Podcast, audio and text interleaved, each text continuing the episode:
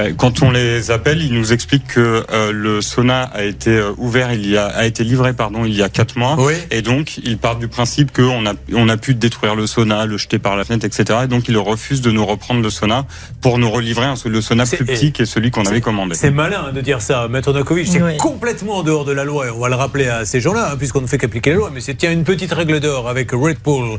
C'est le surnom euh, dans le cabaret où elle travaille le soir de Maître Novakovic. La règle en plus. Si vous allez un jour, alors le, cabinet, le cabaret s'appelle la Chunga, et vous vous installez, on vous sert un verre, et tout d'un coup, le speaker fait Et maintenant, celle que vous attendez toutes pour euh, déshabiller à la barre, Red School Et peu de gens savent que c'est Maître Novakovic. Bah non, j'ai le masque. Alors donc effectivement, euh, vous avez un, un délai, le consommateur, c'est une vente à distance qui vous protège et vous avez droit dans les 15 jours dans la la restitution, effectivement, le remboursement ou un remplacement du bien. Là, en l'occurrence, vous avez demandé le remplacement et ils sont en contraire à la loi, effectivement, lorsqu'ils refusent parce que, bien évidemment, vous êtes consommateur et eux professionnels.